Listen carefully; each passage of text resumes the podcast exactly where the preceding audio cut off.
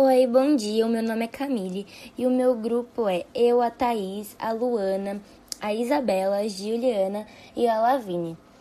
E a gente separou por funções o nosso grupo e quem está responsável por fazer o podcast sou eu, a Lavine e a Juliana. Então vamos lá. Eu vou falar um pouquinho sobre as consequências das distopias. Nós humanos temos a mania de vivermos em nossas bolhas e nos concentrar apenas em nossos problemas e esquecer os outros. Hoje em dia, isso é ainda mais comum. Cada dia estamos mais ocupados e apressados, sem tempo ou interesse para nos concentrarmos em outras coisas, mesmo essa coisa sendo o meio ambiente em nossas vidas corridas, sendo incentivados pelos capitalismo consumimos excessivamente e não pensamos no meio ambiente. Outra mania que temos é pensar em problemas próximos da gente e não se importar com coisas que parecem estar longe e que não irão nos afetar. Hoje temos a intenção de mostrar que as consequências de não, não cuidar do meio ambiente não estão tão, tão longe quanto parecem. Por isso, iremos falar sobre distopias. Mesmo que nossas vidas corridas, sempre temos tempo para entretenimento. Eles nos ajudam a esquecer a realidade. Mas que lugar melhor para falar de problemas da realidade? Um lugar onde chama a atenção de todos, onde toca a alma das pessoas. Distopias, histórias fictícias, mais um toque de premonição. Livros distópicos são histórias que mostram uma realidade que não é possível que se torne real.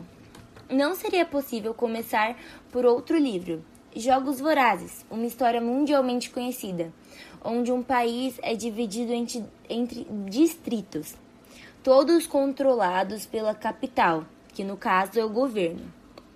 Os distritos se rebelaram mas perderam.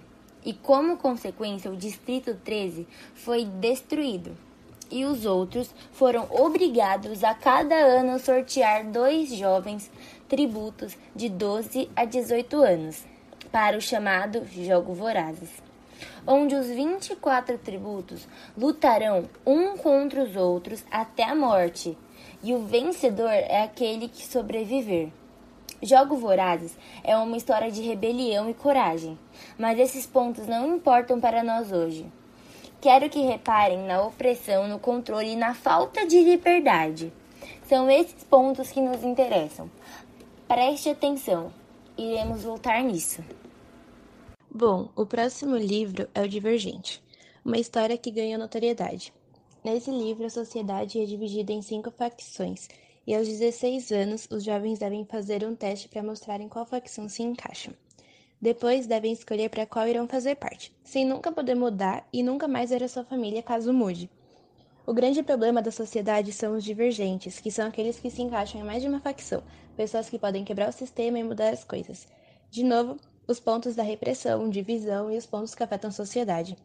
Por fim, Estilhaça-me não é um livro tão conhecido por não ter adaptação cinematográfica, mas também é uma das melhores séries que já li, e é mais importante para o tema que temos em mão. Retrata um mundo em que os humanos destruíram a Terra. Hoje ela está sem animais, vegetação e o clima está totalmente instável. Assim, uma organização chamada Restabelecimento tomou o poder sob a promessa de consertar as coisas e voltar como eles eram antes. O restabelecimento controla tudo e todos.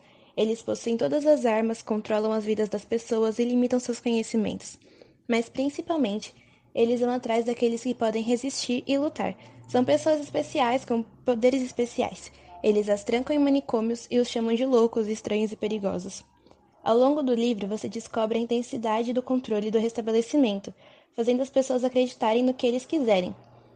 Poderia falar inúmeras coisas sobre essa história, mas acho que já temos o suficiente para entender o nosso ponto. Vamos para a conclusão. Falei sobre três livros diferentes, mas o que eles têm a ver com o tema? Vamos lá, são três histórias, três distopias, todas têm pontos em comum. Cada uma delas, uma espécie de governo tirano que toma o poder e controla a população a bel prazer. Mas como eles conseguiram isso? Como ninguém impediu que tomassem o poder? Simples.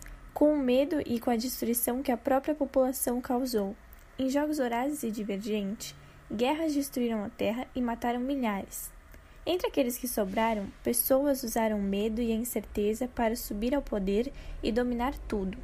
Em Estilhaça-me, os seres humanos destruíram o meio ambiente, deixando as pessoas em uma situação precária e assustadora, e mais uma vez alguém se aproveitou da situação.